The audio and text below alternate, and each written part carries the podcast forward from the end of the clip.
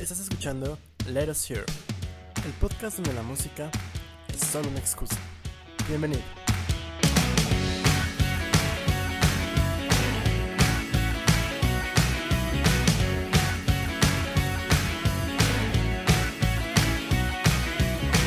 Y bienvenidos a Let Us Hear, el podcast que, de acuerdo al nuevo etiquetado de la Cofepris, tenemos que decirles que tiene exceso de sarcasmo, exceso de malos chistes y es nada recomendable para niños. Mi nombre es Abraham Morales y conmigo se encuentra mi gran amigo Augusto Exceso en Amargura Rivera.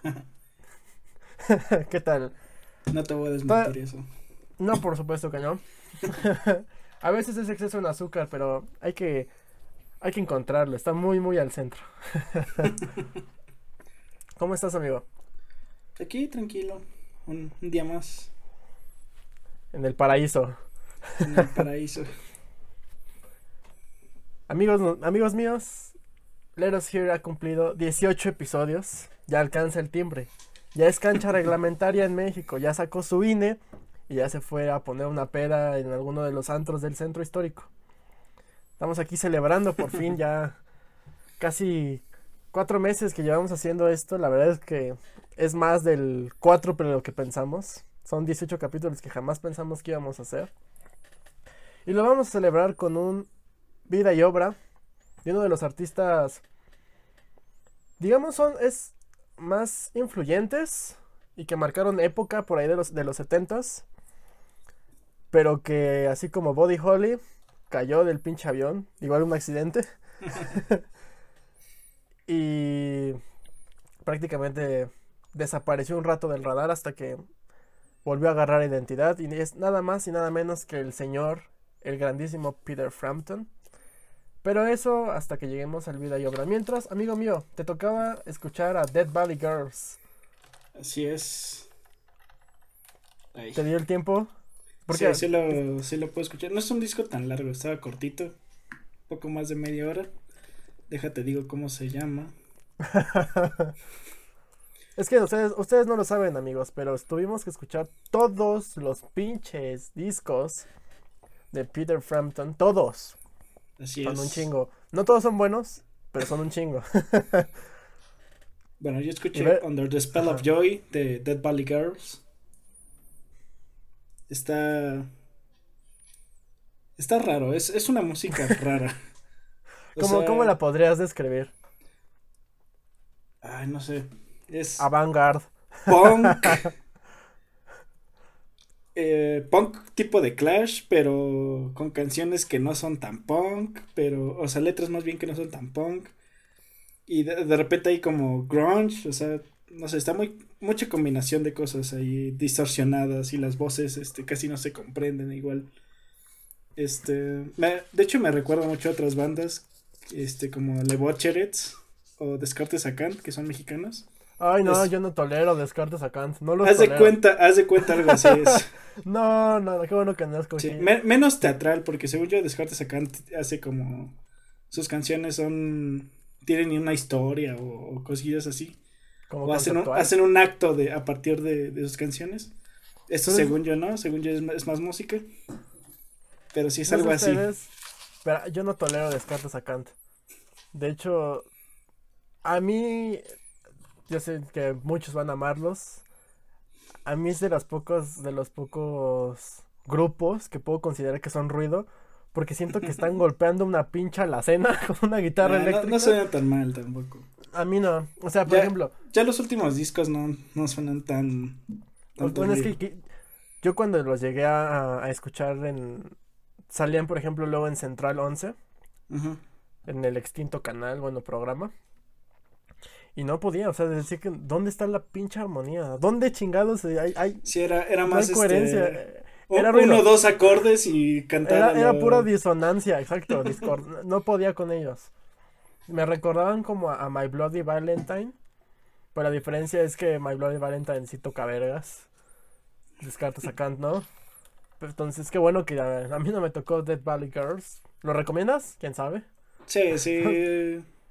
Está interesante, o sea, es, vale la pena escucharlo. Una vez. Sí, yo posiblemente no vuelva. O sea, me quedé con un par de canciones que sí me gustaron, pero de ahí en fuera. Ya, fue la última vez que escuché este disco. ¿Y de estas chicas las volverías a escuchar? Igual y, igual y. No sé qué tal estén sus otros discos, creo que tienen dos más. Entonces no sé. O sea, es la antítesis de Always. Sí, es el, el- lo contrario. sí. Pues ahí está, Augusto escuchó, ¿cómo se llama el disco? Chingados. Algo de Bali, Eh, ¿no? Under the Spell of Joy. Ah, Under the Spell of Joy. Así es. Yo por otra parte tuve que escuchar. Yo les dije que iba a escuchar el Us and Them, bueno, Us plus Them de Royal Warriors, pero tenía que enfrentarme a otro, a otro álbum en vivo, álbum en vivo que fue el Peter Frampton Comes Alive. Y pues no, no, ya era demasiado tiempo. Entonces, es Royal Waters, son canciones de Pink Floyd y de sus discos en solitario. No hay nada más que decir, luego lo escucho. Pero el otro que sí escuché, que hace rato lo terminé de escuchar, fue el 2020 o 2020 de Bon Jovi. Y me dejó como con un sabor raro en la boca. El disco no es malo, es como country, country rock.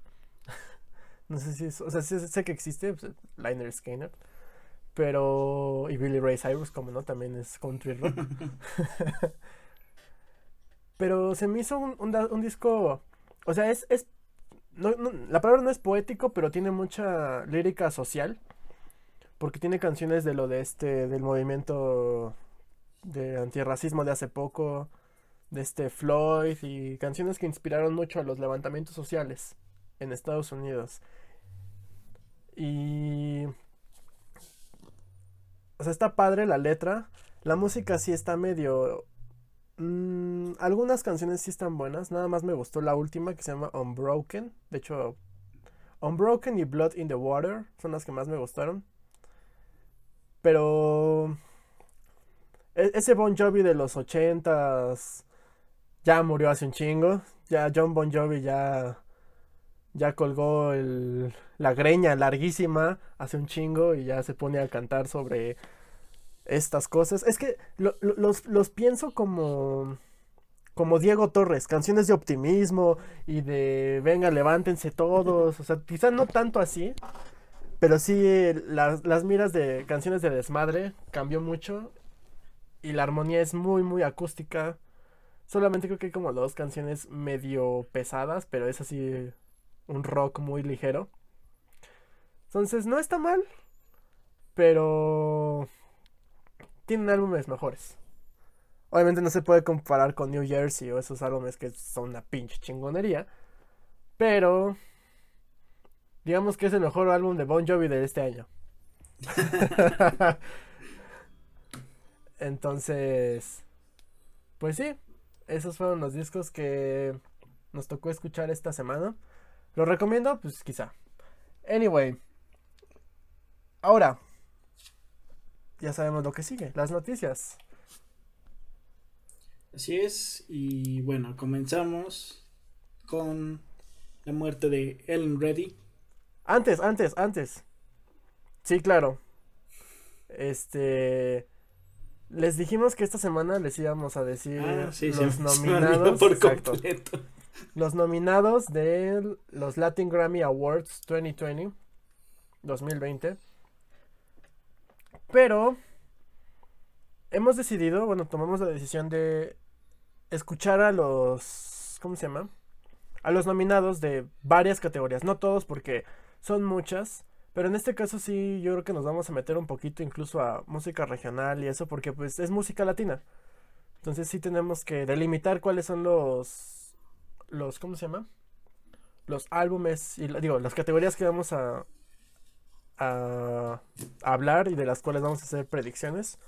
E incluso en este caso eh, contrario a las a los VMAs, aquí sí podemos incluso hablar un poco de las de las categorías más profesionales porque quizás no somos ingenieros en audio, Ajá. pero este sabemos más de música, entonces sí podemos agarrar categorías de mejor arreglo, mejor productor y creo que hay, un- hay una categoría que es video musical, pero bueno, ya es solo es una y no son como chorrocientas mil de los VMAs. Entonces, ¿cuándo se van a llevar a cabo, amigo? Los Grammys latinos se van a llevar a cabo el 19 de noviembre en Miami, Florida. Bueno, va a ser remoto igual, ¿no? Sí, bueno, o sea, digamos que el, el evento principal va a ser ahí, pero no, según yo no va a tener público. Sí, no. Saben que como siempre lo va a transmitir Univision. Y... Y pues sí, la siguiente semana les decimos toda la, la onda de los nominados. Hay varios, hay bastantes e interesantes. Creo que el cuarteto de Nos está nominado en algo. Aquí para mi amigo Augusto. Creo. O creo que No su productor está nominado. Entonces, bueno, ahí está. Es que de verdad hay muchas cosas. Al- álbum del año son como 20 mil. Y no los vamos a escuchar todos porque también son 20 mil. Y, y la siguiente semana tenemos que escuchar un disco que está muy bueno. Ahorita al final del programa les decimos cuál es. Pero bueno, ahorita lo, lo valoraremos. A ver si escuchamos. Porque son 2, 4, 6, 8. Son 10 álbumes del año. Entonces. Sí, es- I, es I don't think so. Pero ahora sí, dejando eso de lado, anun- este, anunciamos, bueno, Bueno, ahora sí, aquí mi amigo Augusto. Ujú. Primero con la muerte de Helen Reddy, que fuera una cantante pop en los 70s, 60s, 70s y 70s. Sí, en los 70s. Esta Helen Reddy, australiana, por cierto, falleció el 29 de septiembre a los 78 años de edad. ¿Y por qué es importante esta cantante? Lo que pasa es que ella fue un ícono feminista por ahí de los 70s. Ella tenía una, una canción que se llama I Am Woman. Y está padre, nunca la había escuchado, apenas hace poco la escuché y sí habla mucho de este empoderamiento, lo cual ya, ya se empezaba a, notar, ¿no? Ya se empezaba a, diseminar esta, esta ideología de, de, la fuerza de la mujer. Y está padre porque ella fue de, quizá no fue de las primeras, pero sí su canción fue muy exitosa en su momento. Entonces, pues sí fue un, fue un ícono y pues, de hecho creo que ganó un, un Grammy a mejor interpretación por esta misma canción. Entonces, pues sí, como, como mencioné, es una, fue un ícono feminista, gran, una gran artista y pues se retiró hace, se había retirado en el 2002. Tenía como algunas apariciones esporádicas de repente, pero ya era lo menos. Entonces, bueno, se, aca- se fue a los 78 años, pero, bueno, y siempre la recordaremos. Ahora, La noticia de eh, última hora. Exacto. This Justin. Dios santo. Dios- ah, a ver. Justo, recién, esta noticia está recién salida del horno. Sí, justo hoy, 6 de octubre, que estamos grabando esto, eh, se anunció que el fallecimiento de Eddie Van Halen, guitarrista de la banda Van Halen. eh, Yo pensé que era de Bon Jovi. en esa época en la que, ¿cómo te apellidas? Patri, este, Morales, Los Morales, así se llama la banda. Van Halen, Bon Jovi, Fleetwood Mac. Pero sí, exacto, tenía cáncer en la garganta. Este, su hijo Wolf Van, Wolf Van Halen lo confirmó a través de sus redes sociales. Y sí, pues tenía casi 10 años combatiendo la, la enfermedad. Nos cayó de peso, o sea, este año la verdad es que sí hay muchos artistas que se han, que se han, que han Sí. fallecido debido a COVID o... La verdad es que creo que no hemos dicho tantos de COVID.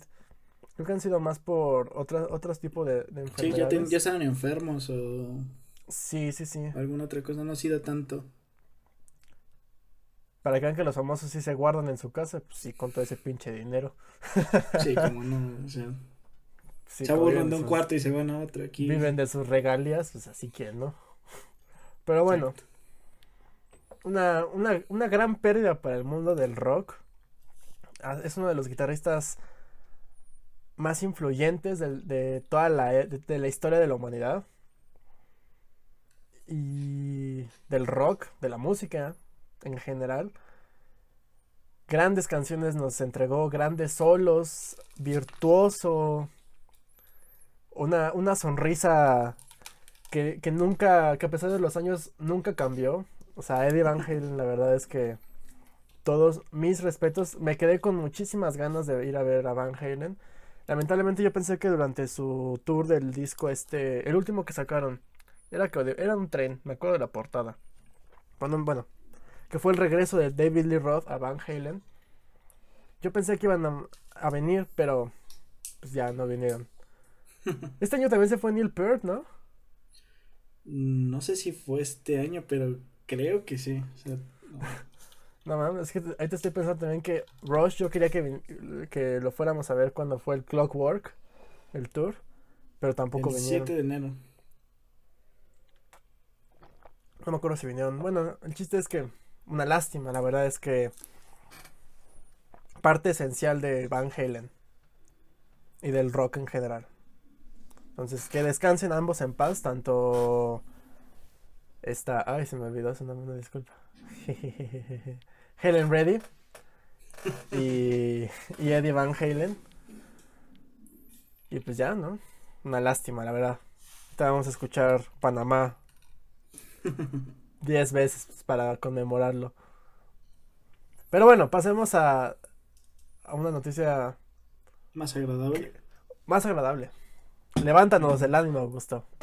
Ok, y bueno, empezamos con que Alice in Chains eh, recibió el premio de fundadores, creo sería, del Museo de la Cultura Pop. Este, así es, este museo está situado en Seattle, cuna del grunge y de la aguja esa que está rara ahí en la mitad de su ciudad. Y obviamente también de Alice in Chains. Este museo, no sé, bueno, para los que no lo conozcan, parece un vertedero de metales ahí de cascajo. Pero es un... ¿Has visto este, este, esta escultura que son como un chingo de guitarras colgadas en una, como en una estalactita? No. Bueno, ese museo, ahí está esa madre adentro. También hacen exposiciones de ciencia ficción. Ahí tienen el, el, De hecho, ahí tienen el Museo de la Fama de la Ciencia Ficción. Pero también tienen otros, otras actividades que promueven la cultura dentro de la comunidad en, Seattle. Entonces, pues es un honor. Porque van a realizar un concierto el día primero de diciembre de este año. Para recaudar fondos y.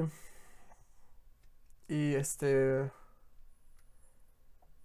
y pues sí, o sea, muy es un es un gran honor que se les da a estos artistas que, que vienen de de la gran ciudad de Seattle.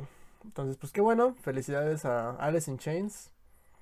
Pronto pronto voy yo voy a ser el, elegido para para traerles un, una lechuga escucha de Alice in Chains porque a Augusto no le gusta el grunge. Entonces, pero he escuchado a Alice in Chains.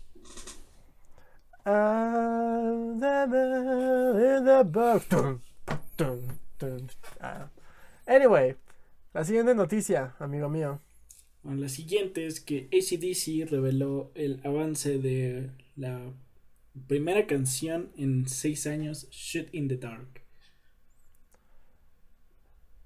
De su, de su siguiente álbum, ¿no? Que se llama... su aparente. Es, o sea, ya, sí lo es. O sea, la noticia en realidad es, ok, ACDC va a regresar con un nuevo disco. Sacaron un nuevo, un adelanto, de hecho la canción sale mañana 7 de octubre.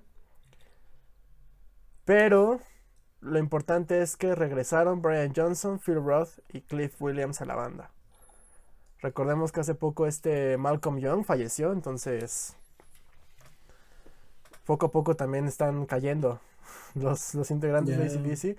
Brian Johnson, recuerden que también tuvo problemas de salud, que lo, incapacitaron durante un tiempo al grado de que tuvo que entrar de relevo este, este cantante, ajá, ya saben, super amateur indie, Axel Rose. Y, y pues ya regresaron. No he escuchado, o sea, el, el teaser es como de 30 segundos, no lo he podido escuchar. Les digo, la verdad es que I'm, I'm flooded with work. Estoy lleno de trabajo. Estamos llenos de trabajo. Aunque no lo crean, escuchar música absorbe mucho tiempo.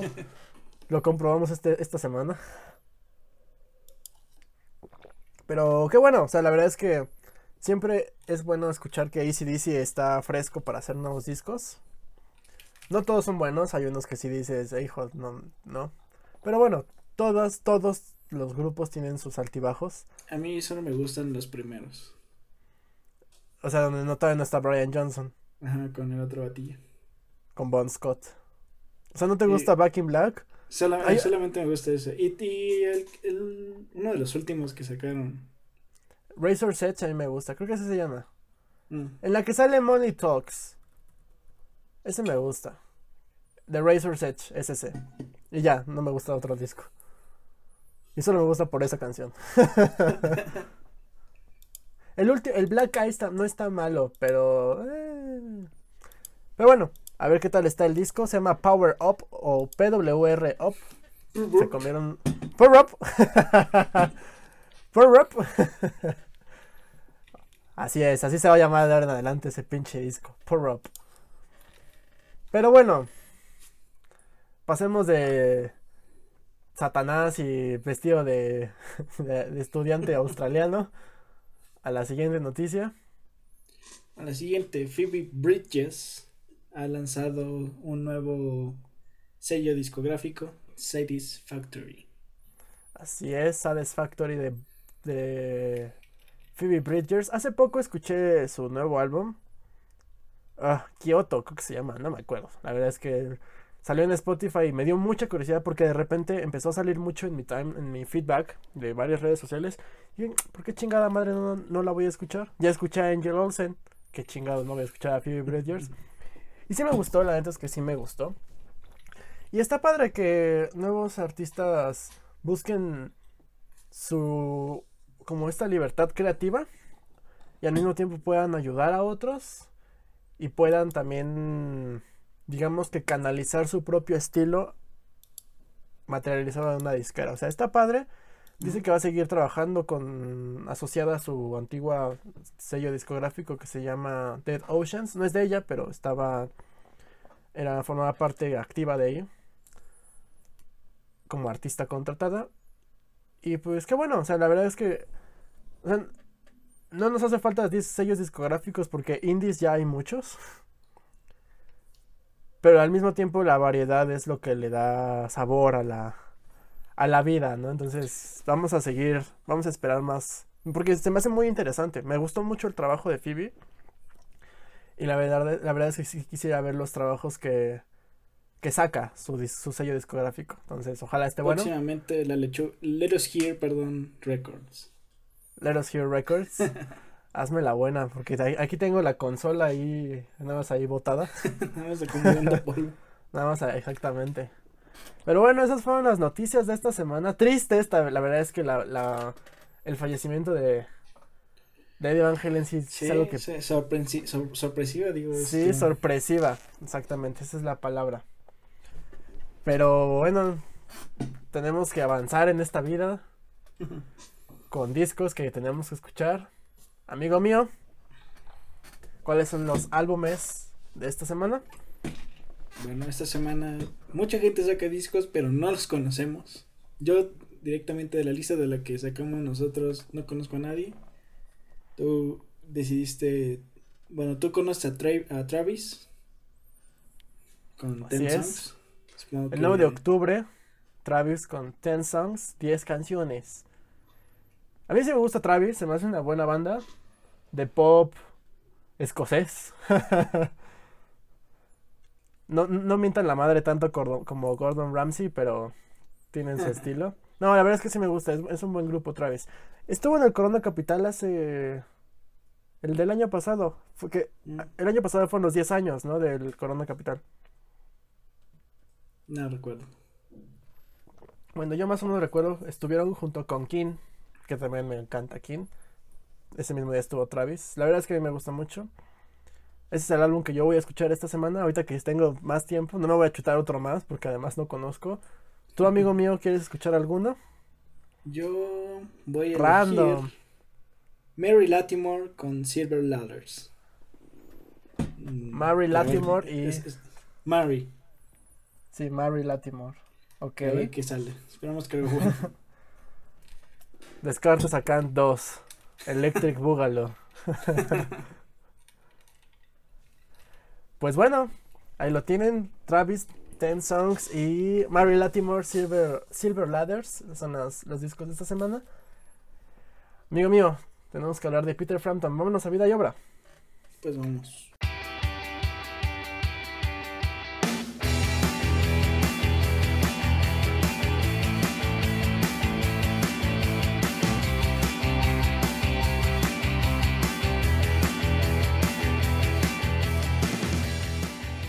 Y ya estamos aquí, de vuelta en Vida y Obra. La cápsula, el programa en el que hablamos sobre el legado de... No es cierto, el programa se llama Legado, ¿no? Ya no me acuerdo cómo le habíamos puesto. sí, el programa se llama Legado. Ah, Ajá, el programa se llama Legado, donde hablamos de la vida y obra de los, de los grandes artistas que necesitan más foco, más atención o que tienen una gran historia que contar dentro de él, la escena de la música universal contemporánea. Nunca vamos a escoger a Mozart, eso quédenlo. Ténganlo por seguro. ya cuando se nos acaben las bandas. Uh, no mames. En, en 400 años. sí, no mames. en, 400 años, en 400 años vamos a hablar del vida y obra de Always. ¿Por qué fueron la mejor banda de la existencia? Pero bueno, amigo mío, ¿qué quieres hablar antes de Peter Frampton? ¿Lo conocías? ¿Sabías algo de él? Eh, sabía que existía. eh, por un capítulo de Los Simpson. No sabía. no sabía realmente su carrera musical. O sea. No, no había escuchado nunca ninguna canción. O sea, ahora que estoy escuchando los discos dije, igual. Bueno, igual y alguna vez, no sé, en radio, en, en algún lado puede haber escuchado alguna, no, Ni así. pero sí, sí me gustaba. Me... Ya lo vamos a comentar con los discos, pero al principio me costó trabajo, los primeros, y poco a poco ya me fue, me fue gustando más lo que, lo que iba haciendo. Claro, y una vez que, que revisas su historia, puedes ver cómo es que los primeros discos en realidad son como copias al carbón de un, de un rock muy muy clásico. Y de hecho esa es la palabra que eh, con la que yo describo a Peter Frampton. Classic rock, él es la definición de rock clásico, en el más puro y senti- sentido de la palabra. La verdad es que es un artista que eh, yo, yo lo veo más como muy, muy modesto, muy ingenuo incluso. Porque una vez re- eh, viendo su, su vida, Augusto y yo revisamos entrevistas, documentales, para poder entender el contexto en el cual las canciones y los trabajos de Peter Frampton se realizaron. Y si quieres, ahorita podemos empezar con su juventud. Él, él es británico. Él nació el 22 de abril de 1950, o sea, ahorita tiene 70 años. Y en, en, en Inglaterra nació Beckenham Kent. Él, desde muy chiquito, fue criado en un ambiente familiar musical porque su padre era, me parece, profesor de música. Y desde muy chiquito él agarró una como guitarra y le dijeron, ah, ¿te gusta cabrón? Pues ahora te pones a, a estudiarla, ¿no? Y lo, y lo metieron a clases de, de, ¿cómo se llama? De música, ¿no? De teoría musical y guitarra clásica. Algo muy, muy curioso en la vida de Peter Frampton es que él es, él ha sido amigo, compañero y partícipe de grandes momentos en la historia del rock. ¿A qué voy con esto? Él en la secundaria fue compañero de un cabrón, un tal David Robert Jones. No sé si ustedes lo conocen. Pero ahorita, sí, definitivamente, o sea, también se le conoce como Ziggy Stardust, Starman. Estoy hablando de David Bowie, evidentemente.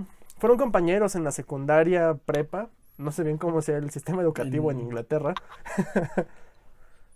Pero durante esa época fueron compañeros y medio se conocían y medio incluso tocaban, ¿no? Se echaban algunos palomazos. Todavía nunca concretaron una banda. De hecho, nunca lo hicieron. Pero bueno, vamos a llegar un poquito más adelante a eso.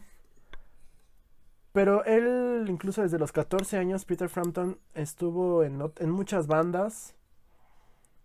Y hasta que de repente llegó The Hearth. ¿No? Este pequeña, una pequeña agrupación que duró, que tiene unos cuantos discos. Él tenía, me parece, unos 16 años. Son canciones igual. Exacto, 16 años. Son, es, es un rock muy... Y en, los 60 es un rock muy sencillito. Son buenas las canciones, pude escuchar algunas. Pero hasta, el, hasta 1969 fue cuando de verdad saltó a la fama Peter Frampton con Humble Pie. ¿No? Esta banda que, con la que conoció, no sé si ahí lo conoció, pero estuvo con Steve Marriott. Tenían una, química sorprendente en, la, en el escenario. Era un cuarteto muy, muy rock, ¿no? O sea, a pesar de que eran chamacos, es la palabra, eran chamacos, a lo mucho 20 años, 18, 20 años, eran o sea, ya tenían una cierta identidad. Está padre. Nada más, este. Peter Frampton nada más estuvo durante los primeros dos discos de Humble Pie. Y. Y es ahí donde empieza como a entrarle esta cosquilla de hacer algo más. ¿Por qué? Porque las canciones de Humble Pie no se parecen en nada o. O bueno, se puede diferenciar perfectamente una canción de Humble Pie a los trabajos de Peter Frampton. Humble Pie es un poco de rock más pesado y Peter Frampton es melódico. Esa es otra palabra con la que se puede describir perfectamente a Peter Frampton. Además de que es rock clásico, es rock melódico. Él, a él no le importa la velocidad en la que se toca o la duración de las canciones. No, no, no, no, no. Él lo que importa es qué tocar, en qué momento y qué progresión de acordes va a acompañar a la melodía.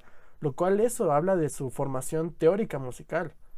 No muchos, no muchos guitarristas, además de toda la influencia que tuvo. Él menciona que, que en su época, de, él mismo lo menciona, todos querían ser como Eric Clapton. Pues como chingada madre, no, quiere ser como Eric Clapton, o sea, es Clapton. Y también, pues, también estaba todavía ahí por ahí Hendrix. Entonces él dijo, ¿por qué voy a ser como ellos? Mejor yo tengo mi propio estilo. Mejor soy Peter Frampton. Mejor soy Peter Frampton, exactamente. Y a pesar de que sí tiene distintas influencias, él se, él se inclinó más a un blues jazz completamente distinto, con arreglos completamente diferentes a lo que se estaba haciendo en la época. Por eso es que él tenía que salirse de Humble Pie para poder tener su propia identidad. Y eso también se notaba porque incluso durante Humble Pie era evidente que además de que cantaba chido, no era el principal, pero cantaba chido, y tocaba la guitarra muy cabrón,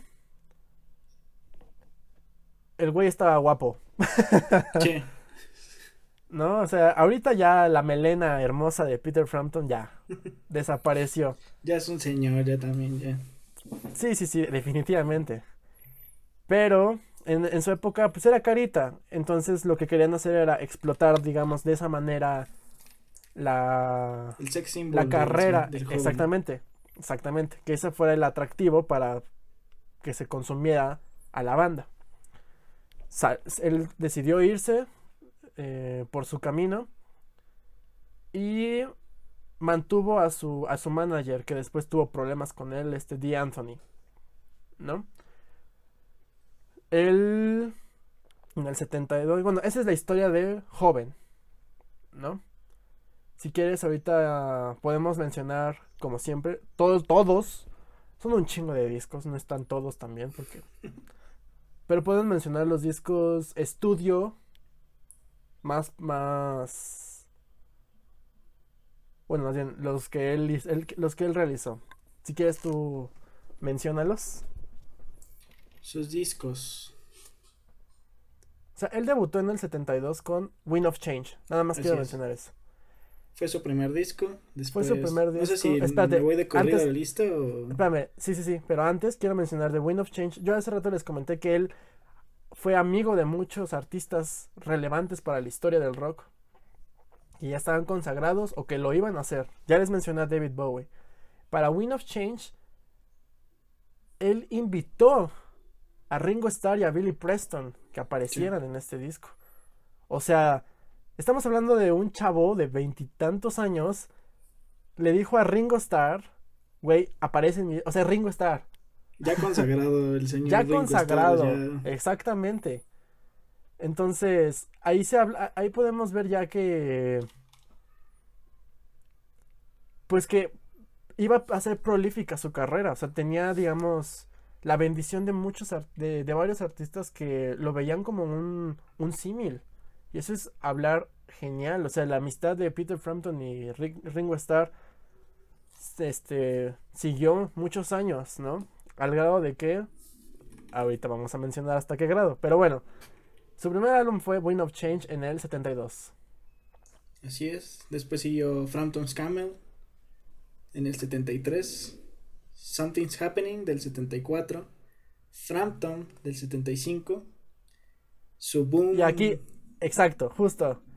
Esto es lo que quiero mencionar. O sea, durante estos... pr- Los primeros tres discos los quiero discutir como aparte porque son el esfuerzo de un chico que quería ser, que quería consolidarse como artista, que quería probarse que podía tener un éxito, que quería, pues sí, demostrar que podía tener una carrera por sí mismo. Wind of Change, Frampton's Camel y Something's Happening son discos, son los primeros tres discos evidentemente de, de Peter Frampton, pero tienen este sazón de una identidad muy rara, porque a pesar de que mencionamos que quería ir por otro lado, sí, evidentemente se ve y se siente un rock clásico, hard rock, muy, bueno, ni siquiera hard rock, classic rock, no insípido ni monótono, pero sí muy, ¿cuál sería la palabra? Desgastado lo voy a ocupar, porque no es malo. O sea, los álbumes no son malos, pero es una es una son armonías muy muy muy muy sencillas y que simplemente son como refritos de canciones ya existentes. Lo cual no es malo, o sea, los álbumes tienen canciones muy muy buenas, o sea, el Frampton's Camel tiene Lines on My Face, esa canción me encanta, sí, es de las de las baladas más bonitas que tiene Peter Frampton. La misma canción Something's Happening con la que abre cada pinche concierto siempre es una joya. En el Wind of Change está la misma Wind of Change, su cover de, Jump- de Jumping Jack Flash es muy bueno. A mí me gusta Ah, mucho. sí, a mí también me la gustó canción. mucho también eso. Exacto, o sea, tiene muy buenas ideas. Eh, su primer, su álbum debut, bueno, su álbum debut como, como solista. Repito, el Phantom's Camel tiene I Got My Eyes on You. Do You Feel Like We Do? Esa canción es súper famosa de Frampton. Obviamente las demás, como lo dije, tienen sus altibajos. Y, y todavía no, vendían tan bien hasta que llegó Frampton, el álbum, que tampoco vendió tan tan bien al principio, pero ya empezaba a dar señales de que quería hacer otras cosas. Es aquí donde podemos conocer sus grandes, sus, sus dos más grandes éxitos. Show Me the Way y Baby I Love Your Way.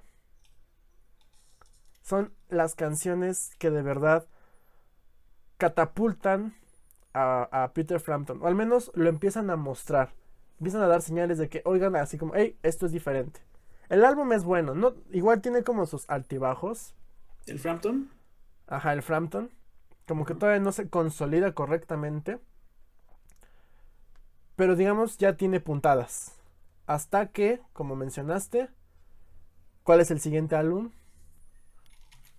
El siguiente sería Frampton Comes Alive. No sé si es ese te. Exactamente, así es. El Frampton Comes Alive del, de 1976.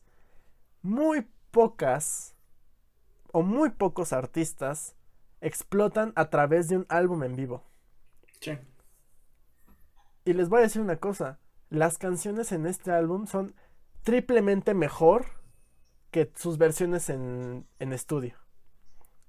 O sea, la energía que te inyecta la, la audiencia, más la, la improvisación que, tú, que tú le vas agregando a las canciones y los nuevos arreglos para que la canción pueda em, eh, embonar en algo en vivo, todos esos arreglos, o sea, hace que el álbum sea e, exquisito. Son dos horas, porque duras, pinches dos horas.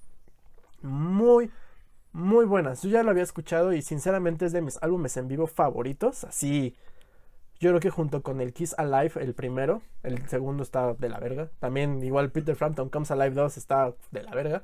Bueno, no está de la verga, pero no... No, se, no se compara con el, con el Frampton Comes Alive, el primero. Y ahí, y es ahí donde puedes, más ahí demuestra la versatilidad que tiene como músico. Porque, y él mismo lo menciona, o sea, siempre está mejorando improving las sus canciones. Porque las versiones en vivo son completamente distintas a las versiones en estudio. Y luego las mismas versiones que tú escuchas en vivo hace 10 años son completamente diferentes a las que escuchas hoy, a las que escuchas o a las que escuchaste hace 30 años. Eso habla de que es una persona que evoluciona, que le busca cómo mejorar a sus a sus a sus obras. Eso está súper padre la verdad es que mis respetos para el trabajo. O sea, este álbum se realizó durante unos tours entre el 75 y el 76 y no era el tour de Frampton, era ellos eran los teloneros de un chingo de bandas. Y durante uno o varios, creo, la verdad es que no me acuerdo bien cómo fue el proceso, extrajeron canciones e hicieron un disco. Pero en realidad se realizó a partir de un, show de telonero. Y ustedes saben que los teloneros simplemente funcionan para hacer soundcheck. Sí, para probar el, el, Exacto. el, escenario, el, audio que hay. A veces, a veces no es tanto así. Bueno, pero. Supongo que cuando son banda, banda grande y banda grande haciendo tour. Bueno, ahí sí ya no, pero por ejemplo, muchas veces traen a otro. O sea, si. Sí, traen otro antes, claro, sí. Tocan Agora. No sé, La banda mexicana de turno para que entretenga un ratito. Exacto. Pero entonces, pero en general, una banda telonera simplemente es para afinar los últimos detalles previos al main event, ¿no? Al evento principal, al concierto chingón. Entonces, fue un hito. Se volvió el, el espectáculo más predominante a nivel mundial Peter Frampton. El año 1976 se conoció como el año de Frampton. Estaba en todos pinches lados, literal. Daba entrevistas, hasta en pinche ventaneando estuvo el cabrón, yo creo. O no sé cuál era su quebelante de ventaneando en el 76. Seguramente Pati Chapoy ya estaba ahí, ¿no? Pero. no lo dudo. Ni yo. Pero. De verdad, ahí es donde se hizo un ícono mundial este Peter Frampton. Fue el disco más vendido de la historia en ese momento, ¿no? Creo. Sí, y de hecho, alguien me puede desmentir con este sin ningún problema, pero estoy casi seguro que sigue siendo o está dentro del top 10 de álbumes en vivos más vendidos todavía. O sea, eso es increíble. Habla mucho de, de esta de la ironía de lo que ahorita es y de lo que le pasó a Peter Frampton, pero no nos adelantemos. Frampton Comes Alive, álbum verguísima, escúchenlo. ¿Cuál siguió? Siguió en el 77 con I'm in You. El cual no tuvo tanto punch, ¿no? En realidad, es un, eh, los siguientes álbumes fueron más porque los obligó la disquera, como para aprovechar esta inercia de, sí, la de ventas. Exactamente que iban a vender casi seguro. Ajá. De hecho, lo que cuentan es que una vez que salió el Frampton Comes Alive, la disquera ya había, ya había impreso 3 millones de discos para el siguiente.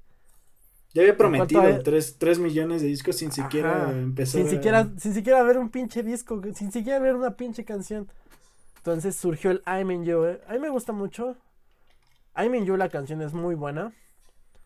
Y me gusta también la última que es Signed, Sealed, Delivered, I'm Yours. Esa también es muy buena canción.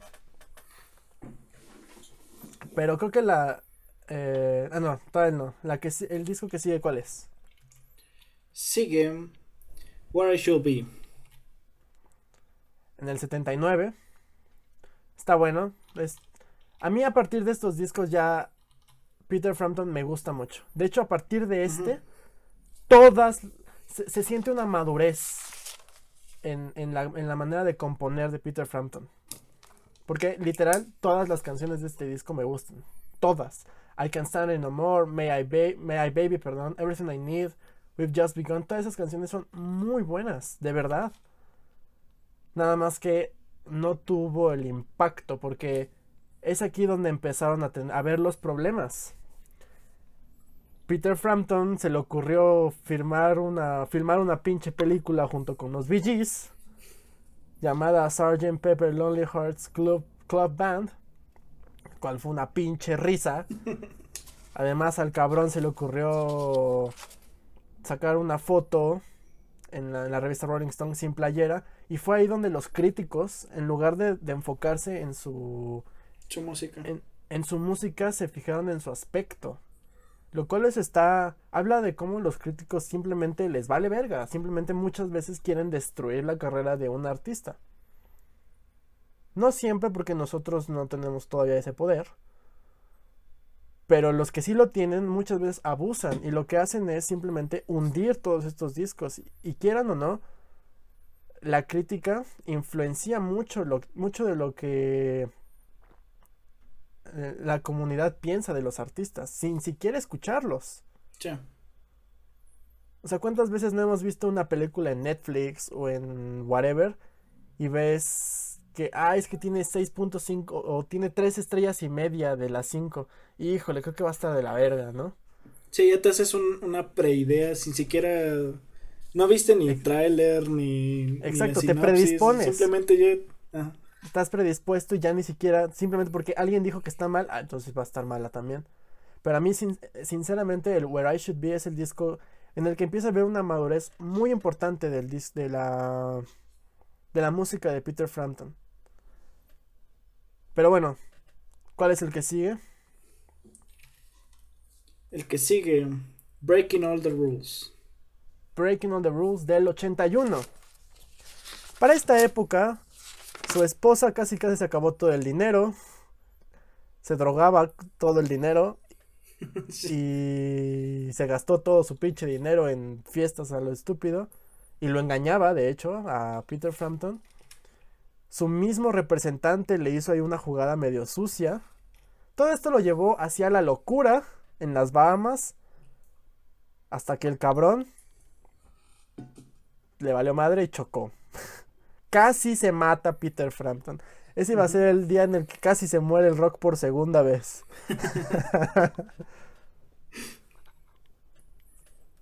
este, este es mi disco, el, que más me gustó a mí. Breaking, All the Rules. Sí. Es muy bueno, es muy bueno. Y justo habla de... Es, es el resurgimiento. Bueno, al menos tratar de resurgir después de, de ese pinche accidente. Entonces, sí se, sí se habla un poquito de. como de esta independencia de toda la malaria que cargaba. No sé si tú quieras comentar qué canciones te gustaban o por qué te gustó mucho este disco. No sé exactamente por qué. se me hizo. no sé, no sé exactamente cómo, cómo definirlo. Pero cuando lo estaba escuchando era como, ah, esta canción me gustó, ah, esta también, o sea, fue la que me quedé con más eh, canciones mi favorita fue Wasting the Night Away. Pero. Muy buena. de ahí fue, o sea, de ahí fueron muy pocas las que dejé como de no me gustaron o no, o no me no me agradaron tanto. Creo que todas son como muy movidas también. Entonces, no sé, igual y fue eso, no sé. Sí, es muy, es muy, como tú dijiste, tiene mucha cadencia este álbum. Muy, muy bueno, a mí me gusta mucho también. Rise Up me encanta. La misma canción Breaking All the Rules es muy buena. Siete minutos de. No mames, todo esto no termina. Y no quiero que termine, está muy chido. Pero luego, como cada artista, pues necesitaba sus discos que estaban medio de la verga. Y son los siguientes tres, por favor, me haces los honores. Los siguientes tres: The Art of Control, Premonition y Where All the Pieces Fit. Así es, del 82, 86 y 89 respectivamente. Son discos más radio friendly, ¿no? Como más amigables al radio escucha. El Art of Control a mí no me gusta, es un disco muy sobreproducido, si, si, esa palabra existe. O sea, es no, es, no es Frampton. El Premonition tiene canciones buenas, tiene ideas muy buenas, pero como igual dista mucho de lo que es Peter Frampton, porque es un pop, o sea, estamos en los ochentas. Es un, ya no es un rock como lo que él está acostumbrado, es un rock pop medio mezclado ahí que si bien hay canciones chidas, otras no. Creo que en este está Stop y Lying. Son canciones que están relativamente bien, pero híjole, no, no cuajan tan, tan, tan bien. Y el When All the Pieces Fit es uno más tranquilito, pero igual a mí no me gusta. De hecho, estos tres álbumes ni siquiera están en Spotify. Tuvimos que hacer la búsqueda ahí en el, en el internet para escucharlas, porque de plano no, no están. Pero bueno, luego está el Peter Frampton del 94. Este para mí es quizá de mis discos favoritos de Peter Frampton. No es mi favorito, porque mi favorito te va a sorprender. la, número 5 te va a sorprender. Pero ya a partir de aquí, Peter Frampton se casó con otra esposa, ya trató de, de, clavar sus pies en la tierra, porque además perdió todo su dinero, debía incluso dinero, se casó, se divorció, luego se volvió a casar. No, o sea, tenía una, su vida un desmadre. ¿Cómo chingados tratas de recuperarte? Haciendo otro disco. Peter Frampton. Ahí está, Peter Frampton, del 94. Es un disco mucho más maduro. No, no, fue el éxito comercial que, de, que lo habría esperado. Pero la verdad es que igual, como los discos anteriores, me gusta mucho. No sé si a ti te gustó tanto como a mí. Sí, a mí también me gustó. De hecho, aquí yo cometí un error y lo escuché antes de la mayoría, creo que fue el tercero o el, cuarto disco que escuché en orden. Pensando que era, que era así, ya después me di cuenta de que no. Este, sí, me, gustó bastante. Eh, tiene muy buenas canciones también. En este caso, no sé, mi favorita fue Of the Hook. Ah, y es, y es este instrumental. Ah, ajá, sí. Ajá. Sí, no, eh, precisamente eso fue lo que, lo que me agradó de esa canción. Que, que con esa canción ya estaba dando hints de lo que quería hacer después. Todavía no lo hace, pero lo iba a hacer después. Ya. Este disco es muy maduro. Y a partir de este disco fue cuando Peter Frampton retomó las riendas de su vida. Él tomó él era el, prácticamente el que tomaba decisiones creativas y, y para recuperar su posición como músico, decidió simplemente ya no tener como tal ser el frontman, sino ser el sidekick. Cosa que muy pocos guitarristas pues hacen. O sea, por lo general o van como solistas o siguen con su banda, ¿no? Por ejemplo, se me viene a la cabeza David Gilmour. O sea, no, David Gilmour no se metió a Twisted Sister, no. O sea, cuando se fue de Pink Floyd, bueno, se separó todo Pink Floyd, pues David Gilmour fue a hacer. Sí, David ¿No? O sea, David Byrne no se metió a, Blondie, se fue a David Byrne. Pero en este caso, Peter Frampton, lo primero que hizo fue ir con su antiguo amigo David Bowie. ¿No? Él hizo, un, hizo, hizo un disco con él, el Time Will Crawl, que para mí es el último disco bueno, entre comillas, porque también tiene altibajos, pero es el último mejorcito. Es lo mejorcito de lo peorcito de David Bowie. y de hecho yo no sabía que Peter Frampton había estado en este disco. Y ahora ya veo por qué es lo mejorcito de lo peorcito de, David Bowie. Sí, o sea, he estado hizo tour con David Bowie para promocionar el Time Will Crawl y creo que otros discos. Hizo tour con Steven Nicks. Muchos años después estuvo con Ringo Starr and his all. ¿Cómo se llama su banda? And his Star Band, una mamada así se llama su banda de Ringo Starr. Que por ejemplo, creo, que, creo que ha estado Steve Lukather, el guitarrista de Toto. Creo, no estoy muy. Creo que sí.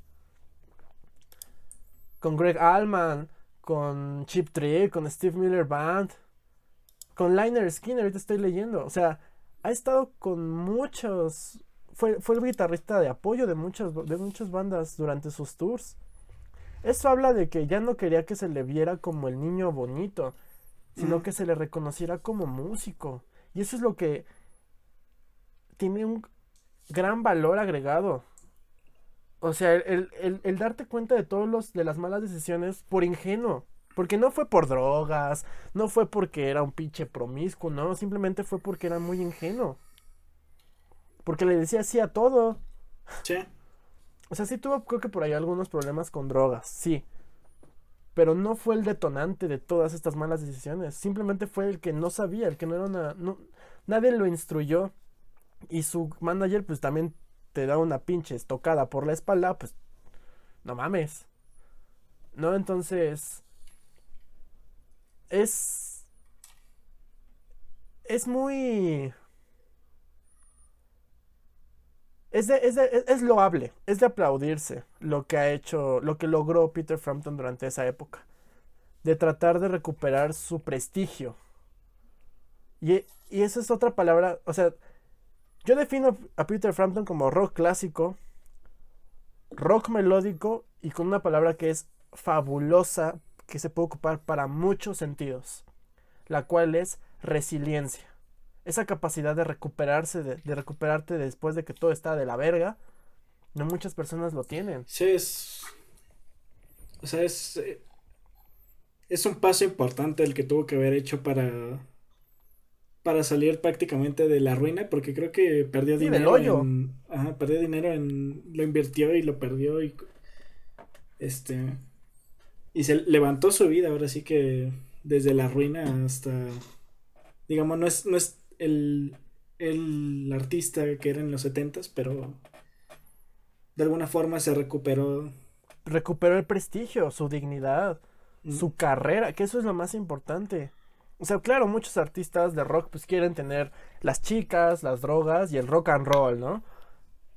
Pero en realidad, a pesar de que esa es como la esencia superficial del rock, en realidad la esencia, la verdadera, la más pura es la música.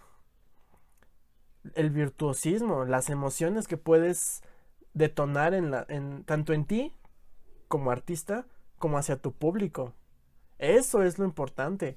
Y eso fue lo que yo creo que el objetivo que, que Peter Frampton tenía eh, para recuperarse. Quizá no conmigo mismo, pero si lo puedo hacer ayudando a alguien más. Y yo estando ahí, o sea, eso habla de que no le importaba ser el frontman, no le importaba la fama, él quería seguir teniendo su carrera, él, él quería seguir tocando. O sea, es muy, es de aplaudirse, es- es, una gran inspiración para mí. La verdad es que es un, es un chingón este cabrón. Luego, en el, me parece que es en el 90 y, o en el 2000 y qué. 2003. En el 2003 saca Now. Es un disco más acústico, tranquilino. Está bien. Está bien. Pero el que sigue, ese es mi álbum favorito de Peter Frampton. Fingerprints. Fingerprints en el 2006. ¿Por qué es mi álbum favorito? ¿Por qué crees? No sé, dime. idea. A diferencia de todos los discos anteriores, este es el primer disco que es totalmente instrumental. Si de por sí queríamos que lo viéramos como un músico, en este disco lo demuestra y con creces. Es una obra de arte este disco. No, no sé si le fue bien o mal, no me importa. Este es el álbum que, que les recomiendo así con violencia. Así como yo recomiendo lo, que los memes de Fleetwood Mac Dreams perduren hasta el fin del mundo. Fingerprints de Peter Frampton es un disco que deben escuchar porque es excelente. No sé tú qué opinas de este disco. Sí, también me agradó bastante. Mm, me quedo más igual, o sea, me gustó más Breaking All the Rules. Este no está mal, pero no sé, no me dio tanto no fue lo mismo. Aún así, creo que sí es importante eh, para él, que yo creo que es el álbum donde él quiso demostrar que no soy, no soy lo que era antes. Mírenme, sí soy un buen músico, sí, sí sé Mi lo que, vieja sí sé lo que carrera ya no es lo que era, ya no es lo que... sí, exacto. Tiene, tiene un gran mérito este disco. Creo que tiene varios invitados, no estoy seguro de que- quién haya trabajado con él. Pero la verdad es que es un, a mí es de mi... Me gusta tanto también porque tiene un pinche cover de Black Hole Sun de Soundgarden. Y he nailed it. Está cabrón ese pinche este cover, está muy bueno.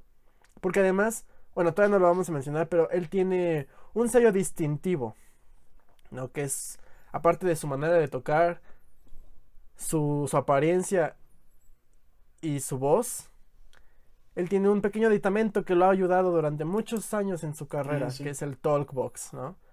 Y no, no, no lo voy a adelantar tantito, pero él hace eh, uso de este aparato durante Black Hole Sun y la verdad es que es bellísimo. Finalmente, el último disco que escuchamos de Peter Frampton fue el Thank You Mr. Churchill en el 2010. Después sacó más, hay uno que se llama All Blues, que creo que salió en el 2017, algo así. Pero ese ya no les... Ya, porque ya no mames, ya eran un chingo. está bien, también el Thank You, Thank You Mr. Churchill está bueno. Todavía retoma estas ideas del... que venía trabajando y las refina. ¿No? O sea, está bien.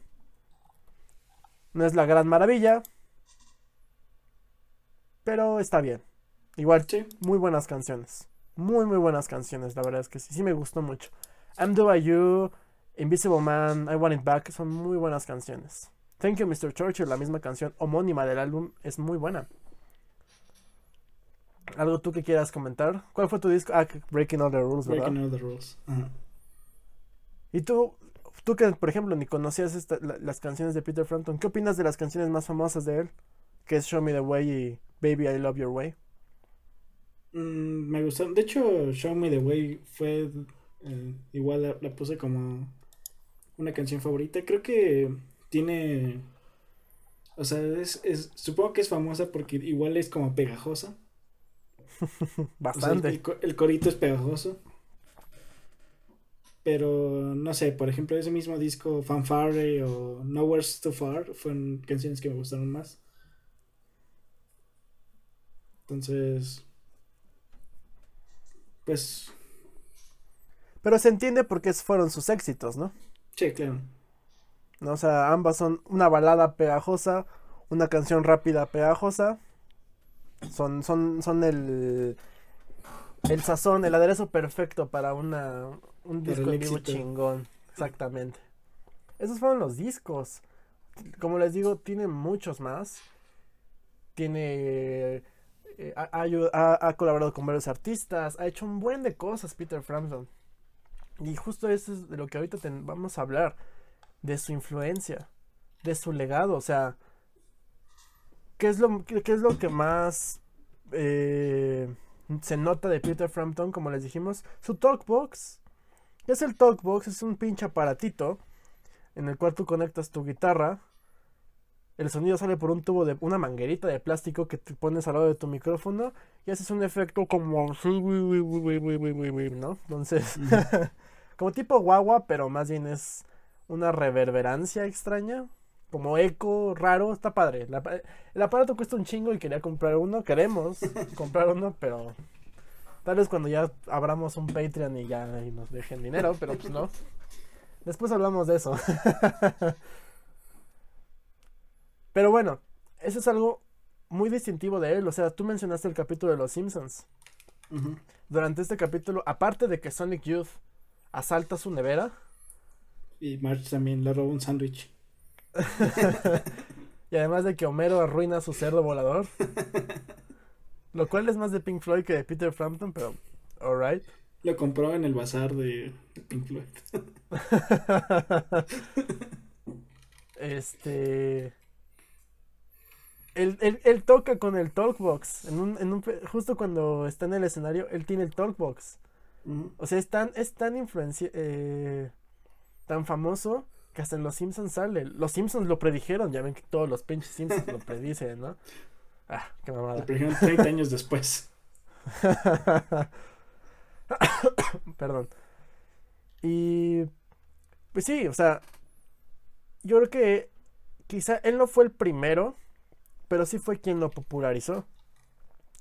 Porque también se me viene a la cabeza este Richie Zambora de Bon Jovi. También lo ocupa, o sea, Living on a Prayer, el eso es Dogbox. Ajá, o sea, todo eso es Pero ¿quién lo popularizó? Peter Frampton. Él fue el quien dijo, esta madre es mía, mi manera de tocar es mía y esta carita de ángel también es mía, papá. Entonces, es, es un guitarrista esencial para todos aquellos que quieren aprender.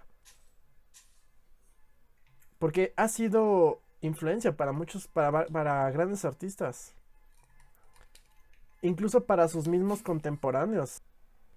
Y claro, toda esta, todo este trabajo que él ha, ha hecho, pues lo ha llevado incluso a, a, varios salones de la fama. Creo que está en el salón de la fama de los de músicos o algo así. No está en el rock and roll o no que yo recuerde. Sé que está en un sé que está en un salón de la fama, pero no sé, no estoy seguro en cuál. en uno de tantos. En uno, ajá. Y la verdad es que es un de gran los músicos. artista. De los músicos, ¿no? Musicians Hall of Fame and Museum. ¿Dónde está este? ¿Quién sabe? Nashville. Ok. Ya, ya. En Nashville. Nashville, Tennessee. Y. Y o sea, su historia, su. su lucha y esa perseverancia es totalmente inspiradora. ¿No? Y, y eso nos lleva justo a esta última pregunta. ¿Qué tan necesario es llegar y o mantenerse en la escena mainstream internacional? ¿No? Porque él, él, estuvo, él fue el más grande artista de una época, de un año. Él era uh -huh. el artista del 76. El 76 es sinónimo de Peter Frampton y viceversa. Pero qué tan importante es conservar ese ese puesto. Porque obviamente podemos hablar de David Bowie. David Bowie es un artista que no tuvo un álbum bueno, tuvo muchos álbumes buenos. Y al mismo tiempo tuvo muchos álbumes malos. Pero te quedas más con lo bueno que con lo malo. Y David Bowie es el artista. Bueno, fue el artista. Podemos pensar en Roger Waters, Paul McCartney, este John Lennon incluso, que ya muerto sigue siendo una un ícono. Pero Peter Frampton, a pesar de que lo fue, ahorita ya no es un artista que, digamos, sea tan relevante. ¿No? O sea, tuvo, tuvo un, un show en conjunto con algunos otros artistas. Creo que estuvo B.B. King y no me acuerdo quiénes otros más. Dean, Dean DeLeo también de Stone Temple Pilots también estuvo. Y en algún momento creo que trabajó con George Harrison y con el de Pearl Jam, con Matt Cameron. Estuvo trabajando con ellos y es un, o sea, es un artista que tiene influencias de otros artistas, que tiene amigos a otros grandes artistas y hacia abajo también inspiró a varios. Pero aún así no se le reconoce como Robert Plant, Jimmy Page o estos artistas. Uh -huh.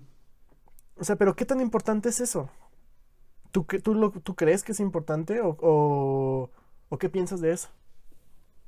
Yo creo que no, pero es lo que todo el mundo aspira, al menos en, no sé, la música.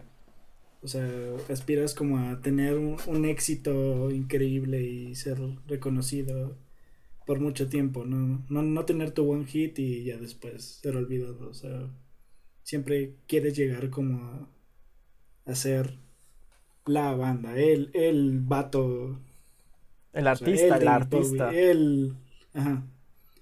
Y que te recuerden en 30, 40 años y siga siendo el gran guitarrista que, que todo el mundo ama, aunque te hayas muerto hace, no sé, 60 años, no sé cuánto llevé, por ejemplo, Hendrix o artistas no parecidos tanto, pero... que ya tienen Ajá, pero, o sea, ¿cuánto tiempo tiene muerto y, todavía hoy en día hay gente que lo sigue apreciando? Sí, sigue siendo como el mejor guitarrista, de la historia, ¿no? Ajá. Entonces, en su caso, él, él tocó esa fama y después eh, cayó por razones, por muchas. Pero aún así, lo interesante con él es que eso no lo, no lo detuvo a decir, pues ya se acabó mi carrera o ya o, me, dedico a hacer un, evento, un este show de del recuerdo. O sea, empezó a hacer cosas nuevas, empezó a hacer cosas este entre comillas diferentes, cosas que a él le gustaba hacer ya. Ya no tanto querer ser como el, el gran artista y enfocarse en que pues su carrera iba a ser así. Ya, igual ya, ya, él sabía que no iba a llegar al, al pináculo al que llegó en los 70 pero ya era como de, me, da igual, o sea, puede ser lo que yo quiero hacer, ya, no me interesa los demás. Exacto, es, es una manera muy, muy, muy padre de pensar, ¿no? Porque a pesar de que, de que llegó a la fama, a la cúspide, ¿por qué llegó? Pues porque en esa época el rock estaba en su apogeo. Ahorita el rock, como se los he mencionado, el rock está muerto. Es, el rock ya prácticamente es un género de nicho. Vamos a verlo la siguiente semana con lo de los Latin Grammy. O sea, el rock es. Es una sombra de lo que alguna vez fue. Hay grandes exponentes, por supuesto que sí. Pero ya no es. Ahora sí que el rock ya no es lo que era, ya no es. Entonces. justo eso es a lo que yo quería llegar. Él fue porque le tocó. La fama es algo fortuito, es algo que no, que no trabajas, es algo que de repente te pasa. Tal vez nunca te pase. No, estamos hablando, por ejemplo, y, los menciono mucho porque es una banda a la que yo le tengo mucha esperanza, Always. Es una banda muy chiquita, que es famosa, indudablemente, pero no es, no mames, Always y tu vecino lo sabe, la conoce. No, no, no. O sea, es una banda de nicho. Peter Frampton es un artista de nicho. Fue un gran artista en su momento, pero ahorita ya esa fama se acabó. Entonces, una vez, creo que es más fácil mantenerte en la fama que llegar a ella. Pero, ¿por qué lo digo así?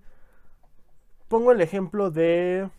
Puedo decir Maná y puedo decir Coldplay, para mí son prácticamente ya la misma banda. En sus inicios, Maná era una muy buena banda de rock. A mí me gustan mucho sus primeros discos. El Donde Jugarán los Niños y el de... Ay, se me va, que son como sirenas. No me acuerdo cómo se llama ese álbum. El tercero. Es muy bueno. También su primer disco es muy, muy bueno. Sinceramente y genuinamente me gustan mucho.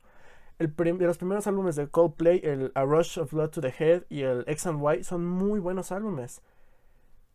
Y con esos álbumes llegaron al pinche boom. O sea, todos cantan Rayando el Sol como pinches locos porque una canción que explotó de repente. Recuérdense que Maná es sinónimo de OEO.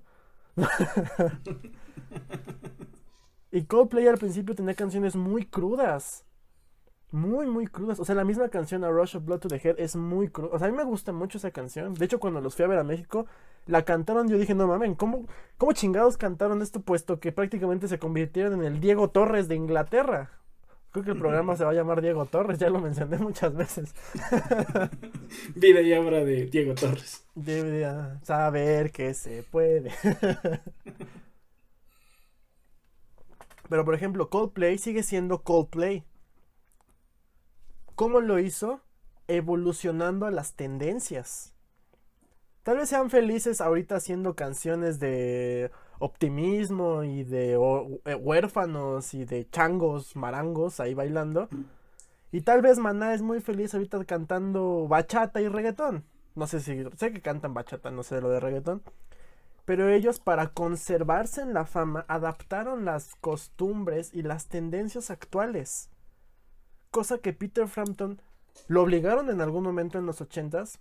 Se encabronó y dijo, váyanse a la verga, voy a hacer un disco instrumental, voy a hacer un disco de blues.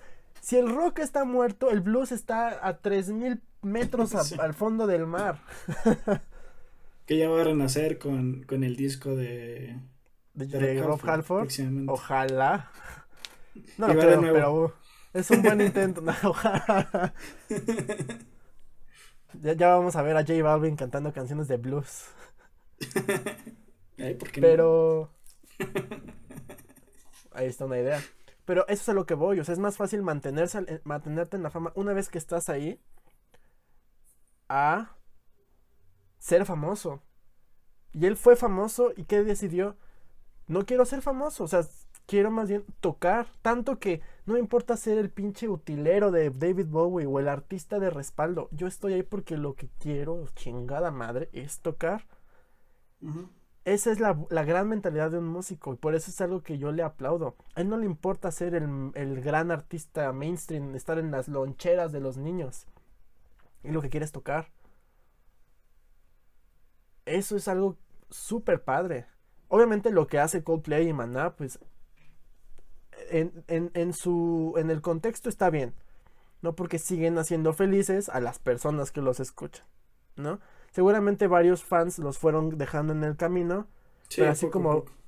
Pero exactamente, así como varios se van yendo, nuevos se van adaptando. Porque buscan algo muy similar a lo que ya existe. Entonces.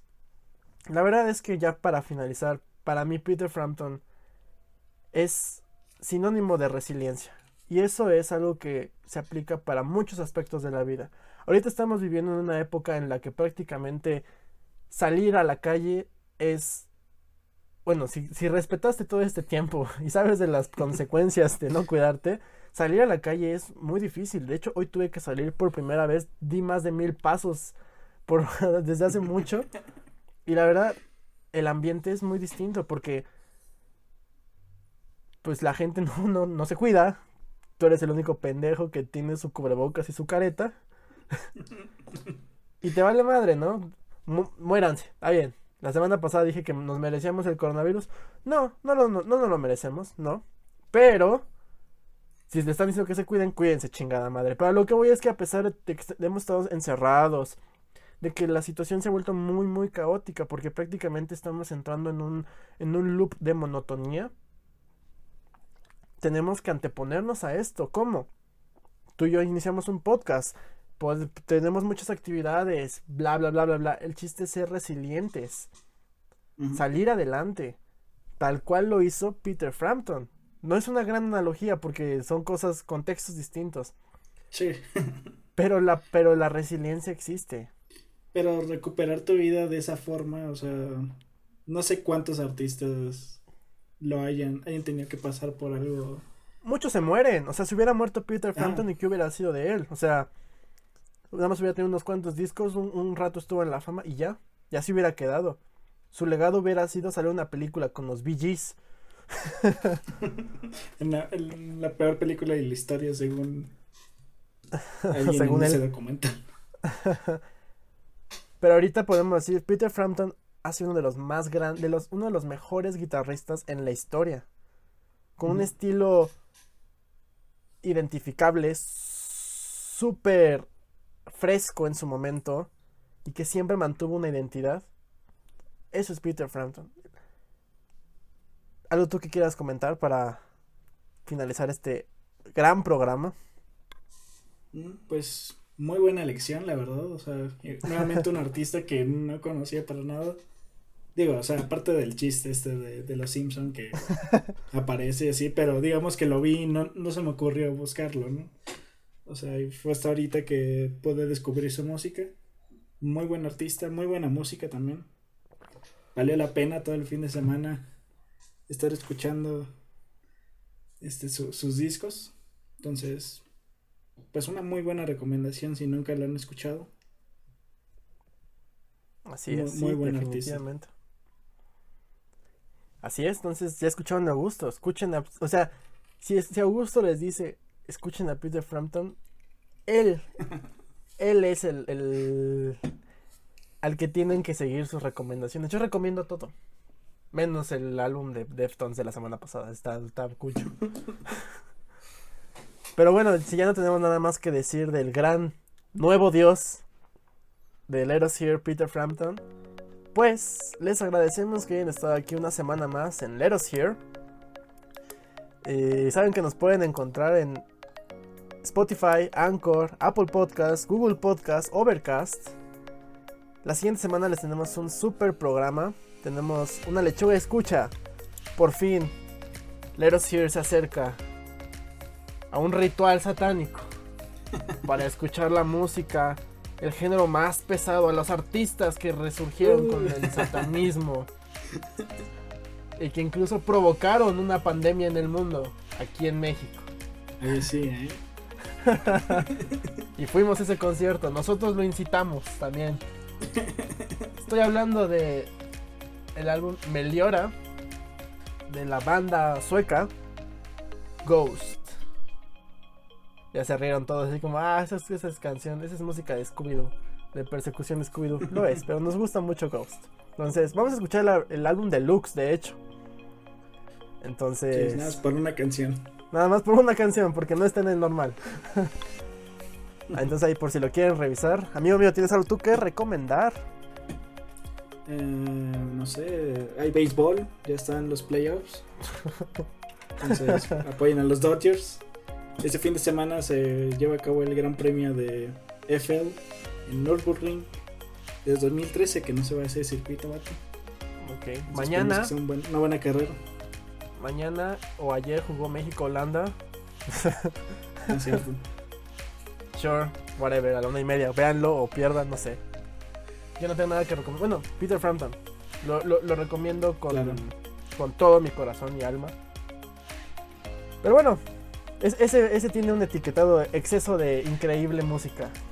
De, de acuerdo a la Cofepris. Pero bueno, si no tengo nada más que decir, amigo mío. Yo fui Abraham Morales. Yo, Augusto Rivera. Y cuídense de los alimentos con altas azúcares porque México está bien pinche gordo. Adiós. Adiós, adiós. Adiós.